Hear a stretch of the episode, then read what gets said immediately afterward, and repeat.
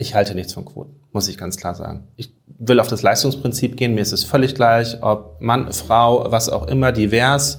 Ähm, das ist am Ende müssen wir doch aufs Leistungsprinzip kommen. Dass die Quote vielleicht hilft, den Anstoß zu machen, das mag vielleicht sein. Ist es die Lösung? Nein, glaube ich absolut nicht.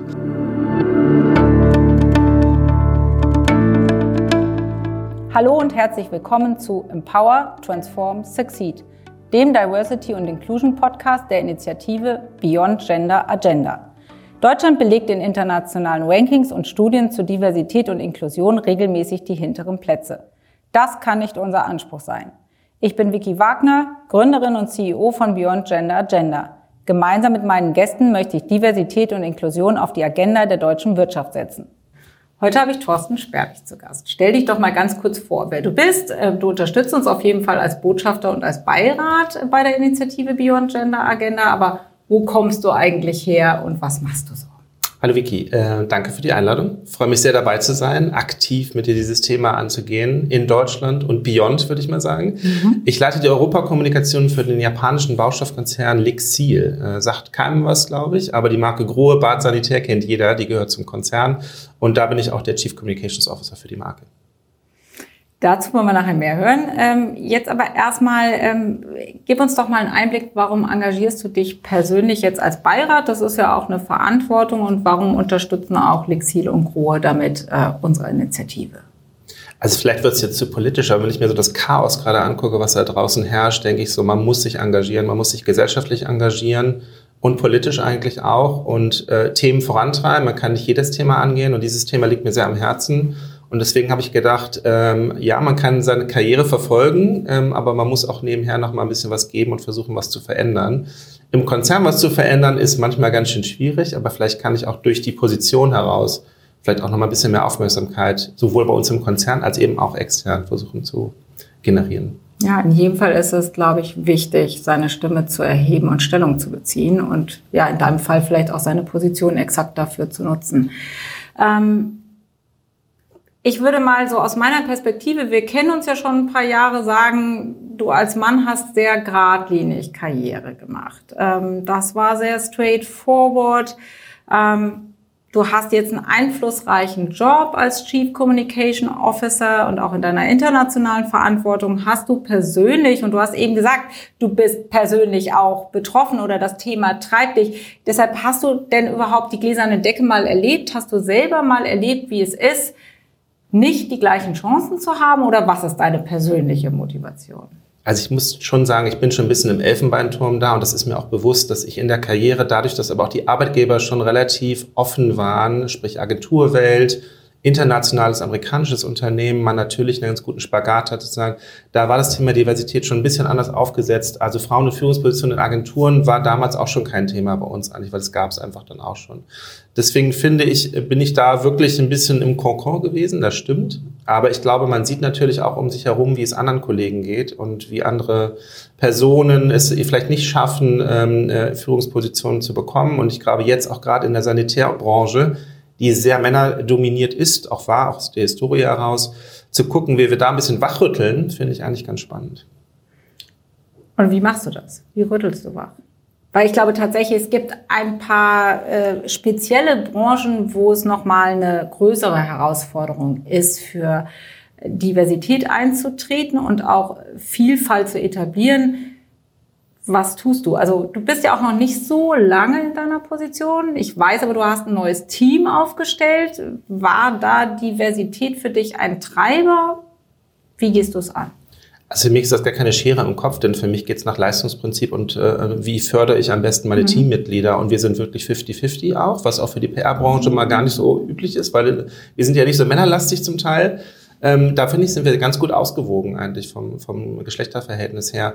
Was ich versuche, ist eine Sensibilisierung, denn das Thema ist einfach nicht auf der Agenda Sanitärbranche, muss man einfach ganz klar sagen. Man guckt sich auch die Wettbewerber an. Wir sind eine sehr männerdominierte Vorstandsebene. Und ich glaube, allein das Wachrütteln, das Thematisieren im Vorstand, da sehe ich mich so ein bisschen als Wachrüttler, äh, das Thema wirklich anzugehen. Ähm, ob ich da jetzt so schnell was verändere? Nein, ich glaube nicht. Ich glaube, die Branche ist sehr alt tradiert und wir müssen da wirklich einen langen Atem haben. Aber ich glaube, es muss jemanden geben, der einfach das Thema auf die Agenda hebt. Unbedingt. Ähm, ich glaube, das ist der Anfang einer Veränderung, dass man äh, thematisiert und äh, fürs Bewusstsein sorgt. Also insofern vielen Dank dafür und insofern freue ich mich auch, dass du die Branche sozusagen mit vertrittst. Ähm, du hast eben erwähnt, äh, du hast in sehr unterschiedlichen Kontexten gearbeitet, also sowohl im Agenturkontext als auch bei großen internationalen Konzernen. Ähm, hast du diesbezüglich Unterschiede wahrgenommen, wie Diversität gelebt wird? Du hast eben schon gesagt, in Agenturen gab es viele Frauen. Ich meine, Diversität sind ja nicht nur Männer, Frauen, ist ja nicht nur das Gender-Thema. Also hast du da irgendwelche Unterschiede wahrgenommen oder sagst du, äh, in internationalen Konzernen ist es äh, Vielfalt ein wichtigeres Thema? Wie siehst du das? Also ich fand bei Coca-Cola war ähm, das Thema Diversität und Inklusion schon viel, viel länger vorangetrieben. Wahrscheinlich auch durch die amerikanische Brille, weil ich glaube, die Amerikaner sind da auch schon ein Stückchen weiter äh, auf der Ebene als wir. Und das hat doch Deutschland rübergeschwappt. Also wir haben ähm, auch, glaube ich, damals äh, das mehr aufgebaut. Ähm, äh, es gab eine Deutschland Geschäftsführerin. Also das Thema war da schon viel, viel breiter in aller Munde. Aber wenn man nach links und rechts geschaut hat, hat man gemerkt, das ist natürlich nicht überall so. Und jetzt mit dem japanischen Konzern eigentlich ganz spannend zu sehen, ein wahnsinnig männerdominiertes Land, auch hierarchisch getrieben. Ähm, äh, und dieser Konzern versucht gerade den Wandel hinzubekommen in der gesamten Gesellschaft in Japan, was total schwierig ist. Also Diversity Inklusion ist ein Eckpfeiler der Nachhaltigkeitsstrategie und der Unternehmensphilosophie. Das aber diesen älteren äh, Jungs in Japan beizubringen, ist schon eine ganz schön große Herausforderung und dickes Brett. Aber das finde ich spannend zu sehen, dass man auch selbst in Japan, wo man einer traditionellen Kultur ausgeht, versucht, diesen Wandel zu machen als Großkonzern. Das ist einer der riesengroßen Konzerne in Japan. Das finde ich spannend und spannend dabei zu sein. Das heißt, also du würdest schon sagen, äh, Lexil ist da ein Treiber in der kulturellen Transformation der Gesellschaft, oder? Ich würde behaupten, ja. Ich mhm. meine, ähm, ich habe nicht die tiefsten Einblicke in die japanische, aber das, was ich sehe und das, wie ich sehe, wie der Konzern aufgestellt war und wo wir jetzt hingehen, ist das meine Chefin und ich habe eine Chefin in Japan, die gleichzeitig HR und Kommunikation leitet, was ich eine spannende Kombination finde, weil man so natürlich das Thema Diversität und Inklusion auch noch viel, viel mehr stärker vorantreiben kann. Ich habe sie gerade in London getroffen und wir haben das Thema diskutiert. Ähm, das ist top of mind, sie ist Teil des Vorstands, ähm, da hat man ganz andere Durchgriffsmöglichkeiten. Trotzdem sehen wir natürlich die verkrusteten Strukturen des Konzerns, die jetzt aufgebrochen werden müssen und da ist auch nicht jeder sofort dafür. Gut, das ist klar. Das ist ja Veränderung, ist immer auch irgendwo ein Stück weit Risiko. Ja, weil, weil man es vielleicht noch nicht kennt und nicht weiß, worauf man sich einlässt. Ähm, du hast vorhin mehrfach äh, von Coca-Cola gesprochen und ähm, hast gesagt, damals, wie lange ist das her? Nur für unsere Zuhörer, damit sie es ein bisschen einordnen können. Das ist jetzt so fünf Jahre her. Und wie lange bist du jetzt äh, bei Elixir? Zweieinhalb Jahre jetzt schon. Ah, okay. Das so für die Einordnung, äh, weil meine Wahrnehmung ist tatsächlich, ähm, es hat sich relativ wenig im Vergleich zu anderen Ländern in Deutschland getan, was auch die DNI-Debatte angeht, äh, was eben auch wirklich die Veränderungswilligkeit angeht. Wie bewertest du denn den Zustand Deutschland? Also du hast eben so ein bisschen über Amerika gesprochen, Japan gesprochen. Wie siehst du die deutsche Situation? Na, die deutsche Situation würde ich insofern sehen, dass, dass ich ja sehe, dass wir als Marke Grohe ehemals eigenständig Mittelstand, mhm. ja, natürlich aus einem rein deutschen Umfeld kommen. Und wenn ich mir unseren Mini-Markenkonzern jetzt angucke, im gesamten Lexil-Konzern, muss ich sagen, repräsentieren wir, glaube ich, ganz gut das nicht vorhandene äh, Diversität- und Inklusionsprinzip. Also ja, wir schreiben uns das jetzt mittlerweile auf die Fahne, weil wir auch zum großen Konzern gehören. Aber dass wir es implementiert haben und wirklich Action Steps und wirklich Handlungsempfehlungen und die Leute anleiten zu dem Thema, nein, da sind wir noch nicht. Also ich glaube, da ist noch ein ganz großer Schritt und ganz viel Aufklärung nötig, äh, dass wir das in den Konzernen und in die Marke auch noch in Deutschland eintragen. Aber das hast du dir vorgenommen? Das habe ich mir vorgenommen. Ich glaube, ich werde es nicht alleine schaffen, aber ich glaube, zumindest einer muss den Anfang machen und dann muss man gucken, wie man Mitstreiter findet im Unternehmen dafür. Ja, großartig. Ähm, ich glaube, dass es ganz wesentlich ist, dass wir vor allen Dingen in sehr männlich dominierten Branchen Menschen haben, die sagen, ich nehme die Vorreiterrolle und äh, ich versuche durch ja, vielleicht auch positiv Beispiele zu überzeugen, vielleicht auch durch Herausstellung des wirtschaftlichen Nutzen für das Unternehmen, denn äh, der ist ja nachweislich da, ähm, ja, diese Vielfaltsdebatte einfach nochmal anzuheizen sozusagen und auf die Agenda zu setzen, finde ich toll. Ähm, Grohe hat sich ja in den letzten Jahren extrem stark gewandelt. Ja, ähm, ihr treibt die Digitalisierung von Wasser voran. Also das ist eine richtig schöne Transformation eines ehemals sehr traditionellen Unternehmens. Würdest du sagen, dass in dieser Transformation Diversität schon eine Rolle gespielt hat? Oder habe ich das gerade richtig rausgehört, dass du eher sagst, das wäre jetzt so der nächste Schritt? Also wo ich glaube ich, wo es vielleicht gar nicht jedem bewusst ist, dass Diversität Teil der Geschichte ist, aber wenn wir das Thema äh, Forschung und Entwicklung angehen, profitieren wir total davon, zum japanischen Konzern zu gehören. Und das ist für mich auch Diversität, das Know-how aus den verschiedenen Kulturen. Mhm. Und da ist es völlig egal, ob es Mann oder Frau ist, ähm, zu überlegen, wie kriegen wir das eigentlich hin, dass wir in dem Kokon, in dem wir vorher waren, nie geschafft hätten. Ich glaube, dieser Wandel und diese Transformation zu einem digitalisierten Wasserkonzern, sage ich jetzt mal, ähm, das ist natürlich auch eine Folge dessen, dass wir eben globaler sind. Mhm. Und ich glaube, vielleicht hilft uns das auch ein Stück weit, ähm, bisschen das Thema breiter aufzustellen, als dass wir nur versuchen, im kleinen Kern es zu verändern. Das heißt, also du würdest schon sagen, dass so eine internationale Öffnung, und da gibt es ja ganz unterschiedliche Möglichkeiten, wodurch das dann passiert. Das mögen Übernahmen sein, das mögen Zusammenschlüsse sein, was auch immer. Aber so eine internationale Öffnung einfach auch hilft, um den Blick zu weiten und das Thema etwas natürlicher äh, zu implementieren, also das Thema Vielfalt und inklusives Arbeitsumfeld? Ich glaube absolut. Wir haben 29 Nationen im Düsseldorfer Head Office, wir sind 500 Leute. Ich glaube, das hätten wir als deutscher Mittelstand nicht gehabt, muss man ganz klar sagen. Mhm.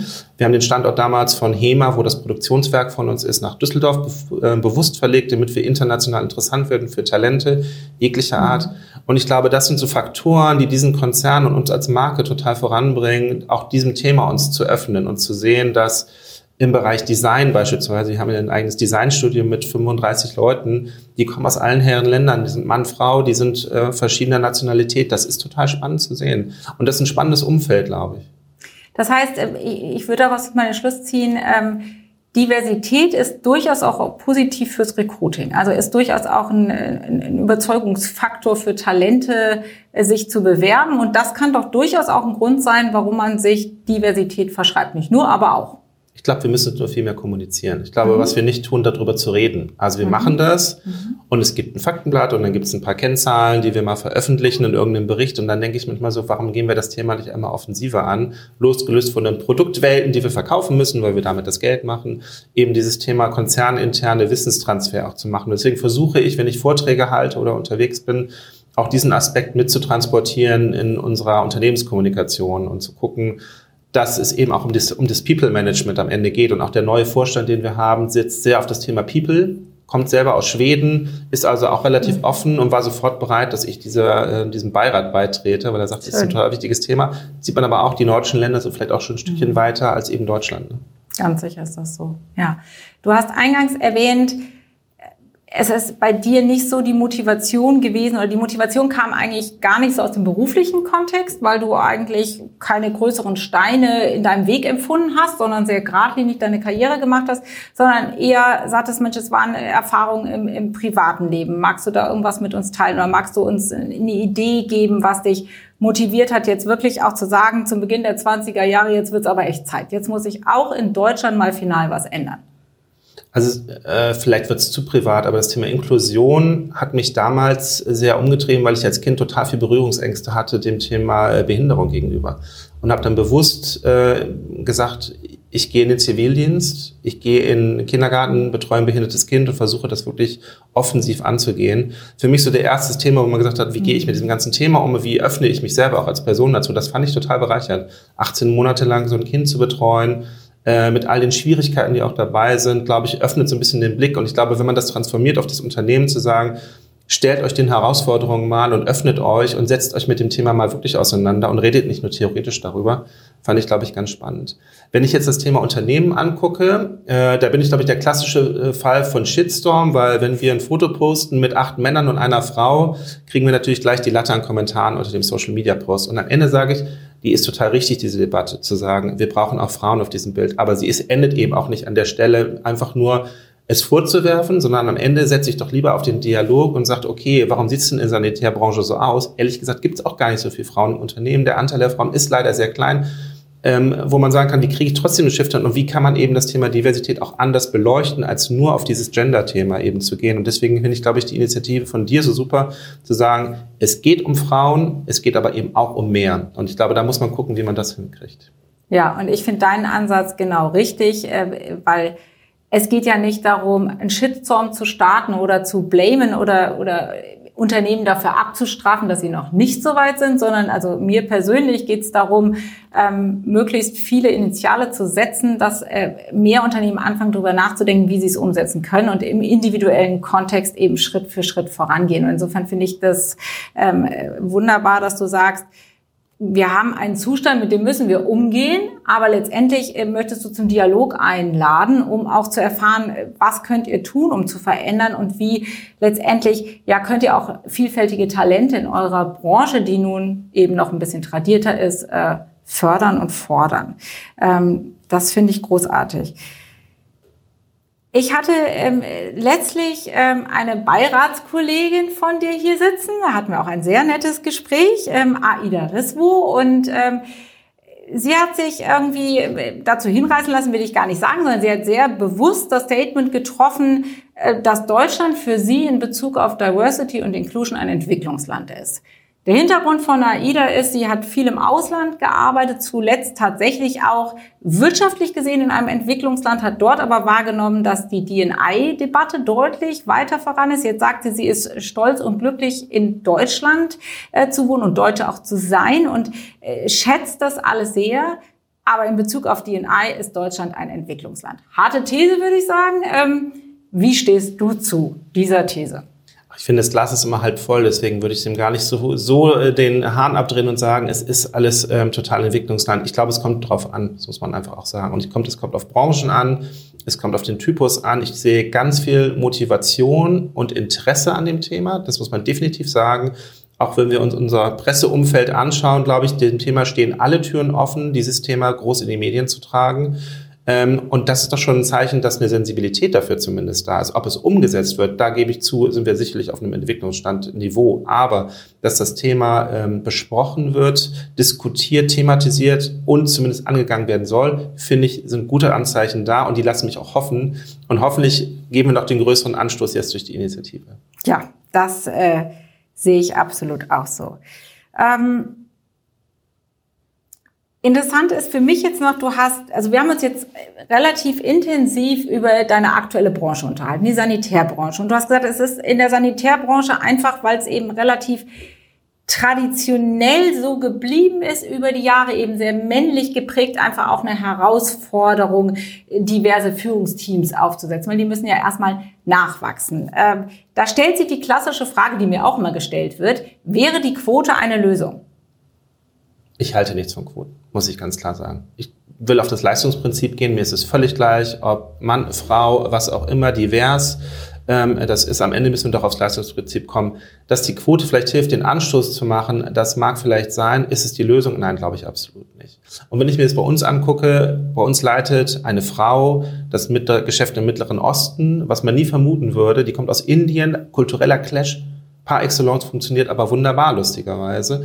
Und ich sage, es gibt auch so Anzeichen, die ohne Frauenquote auch diese Frau in so eine starke Führungsposition in einem wirklich schwierigen Umfeld gesetzt hat, wo ich sage, über sowas müssen wir kommen, solche Beispiele müssen wir auch erzählen, um eben das auch zu öffnen. Und ich glaube, man muss einfach auch mal ähm, das Thema auf der höchsten, auf der Executive-Ebene einfach mal thematisieren. Absolut. Und äh, du hast für mich einen der wesentlichen Punkte gerade gebracht. Wir müssen Rollenvorbilder zeigen. Ja, wir müssen drüber sprechen, wir müssen sie kommunizieren und das ist, finde ich, ein, ein Paradebeispiel in einer herausfordernden Industrie, in einem herausfordernden kulturellen Umfeld, mit einem herausfordernden Background und, und es, es war trotzdem möglich und es ist Realität, darüber einfach zu sprechen. Ähm, Jetzt ist natürlich für mich interessant, dass wir einfach weiterkommen und ich möchte von euch lernen und ich möchte mit euch gemeinsam das Thema weiterentwickeln, Stück für Stück. Ähm, insofern hättest du denn einen Tipp für mich, wen sollte ich denn in den Podcast mal einladen, weil du sagst, dieser Mensch hat vielleicht eine besonders spannende Perspektive auf das Themengebiet ähm, Diversität und Inklusion. Vielleicht gehen jetzt einige, aber ich finde, Wovereit hat das Thema Inklusion und Diversität ziemlich gut vorangebracht mit einem Minisatz. Ähm, und mich würde mal interessieren auch, und das würde ich ihm auch mal fragen, damals sah es noch ein bisschen anders aus, auch in Deutschland. Auch das Öffnen, ein schwuler Bürgermeister in der Landeshauptstadt, fände ich ein spannender Gesprächspartner und einen realistischen, den du vielleicht auch sogar äh, kriegen könntest. Ja, da habe ich was zu tun, da freue ich mich drauf auf die Einladung. Was ist der Minisatz? Teil den doch noch ganz kurz mit unseren Hörern. Du hast gerade gesagt, er hat eine Und das ist gut so. Ne? Und das ist gut so. Absolut. Okay. Und ich glaube, das ist so ein Synonym für, mhm. was immer noch benutzt wird und was, glaube ich, auch vielen jungen Leuten damals Hoffnung gegeben hat, dass äh, man sich da öffnet und dem Thema auch äh, geradlinig offen kommunizieren kann. Mhm. Was ist dir denn, Thorsten, so ganz persönlich ähm, wichtig? Welchen persönlichen Beitrag möchtest du zu dieser Initiative leisten? Hast du vielleicht ein Ziel? Was hast du dir vorgenommen? Na, ich finde, wir wirklich so nicht nur Handlungsempfehlungen, sondern zur Umsetzung kommen. Ich möchte wirklich, dass wir was umsetzen können, dass wir Best-Practice-Beispiele selbst generieren und anstoßen können. Und sei es in einem Unternehmen eines Beiratsmitgliedes, vielleicht auch bei uns ähm, und darüber dann offen kommunizieren. Aber ich möchte wirklich, dass wir Action Steps machen und nicht nur theoretisch drüber reden und schöne Gastartikel schreiben und Interviews geben, aber am Ende setzen wir nichts um an der Stelle. Und deswegen finde ich harte KPIs, was wir wirklich umgesetzt haben, an irgendeiner Stelle ganz gut. Ja, ähm, dazu wird sicherlich unsere Studie beitragen. Wir werden jetzt jährlich messen ähm, die Veränderung, die hoffentlich stattfindet, auch durch unser Beitrag, nicht nur, aber auch. Ähm, und natürlich freue ich mich darauf, desto mehr Unternehmen sich das vornehmen, was du gerade gesagt hast, eben tatsächlich KPIs zu entwickeln und Stück für Stück voranzugehen, das miteinander zu teilen und das dann zu kommunizieren. Das sind sicherlich äh, die richtigen Schritte. Und mal kurz äh, für mich äh, Revue passieren zu lassen, worüber wir hier insgesamt gesprochen haben. Was mir besonders im Kopf geblieben ist, du bist kein Freund von Quote. Dein Glas ist halb leer. Nee, du, halb voll. Ja, halb voll, das stimmt. So, so viel Zeit muss sein. Das Glas ist halb voll. Also du bist optimistisch, was ja. die Entwicklung angeht und optimistisch, dass wir aus der aktuellen Situation durchaus uns noch divers entwickeln können, auch in den Top-Führungspositionen. Und ähm, du hast eigentlich gesagt, auch in so einem ganz herausfordernden, tradierten Umfeld, ähm, muss halt einer aufstehen, die Ärmel hochkrempeln, die Stimme erheben und sich des Themas annehmen und einfach mal machen. Kann man das so stehen lassen? Oder möchtest Kann du außer dem Glas noch was korrigieren? Nein, ich finde nur in der ganzen Negativdebatte, die wir draußen in der Presse haben, soll dieses Thema auch positiv konnotiert nach vorne getrieben werden. Und dass absolut noch Luft nach oben ist, ist ganz klar. Aber lasst uns das positiv angehen und nach vorne blicken und mit der Kraft, die wir, glaube ich, durch den tollen Beirat haben, äh, wirklich vorantreiben. Schön, da, da freue ich mich drauf. Ich danke dir für deine persönliche Unterstützung. Ich danke dir auch für deinen Mut, das in der Branche zu treiben und aufzustehen, die Ärmel hochzukrempeln. Ich freue mich auf das, was wir aktiv gemeinsam angehen und verändern. Wenn ihr Lust habt, mehr von Thorsten zu hören oder zu sehen, der ist ganz aktiv auf seinen Social Media Kanälen. Swipe up, ach nee, das kann ich jetzt hier im Podcast nicht machen. Ne? Das sieht keiner, das sieht keiner. Aber ähm, Daumen hoch für Thorsten, folgt ihm. Ähm, kommentiert, fragt ihn. Ich meine, er hat Anstoß zu einigen Diskussionspunkten auch gegeben. Und äh, wie ich dich kenne, du bist reaktionsschnell und reaktionsfreudig. Insofern sprecht ihn an, kommentiert gerne. Ähm, wenn ihr Freude an diesem Podcast hattet, hört euch doch vielleicht auch den von AIDA an oder den von den anderen Beiräten an. Alle Beiräte stellen sich im Rahmen unseres Podcasts entsprechend vor. Wir freuen uns, wenn ihr fleißig abonniert, wenn ihr unserem YouTube-Kanal folgt ähm, und in der Regel generell kommentiert, liked und shared. Ähm, für heute vielen Dank, Thorsten. Mir hat's riesig Spaß Danke gemacht. Danke dir. Ich freue mich auf die Fortsetzung und habt noch einen schönen Tag. Eure Vicky.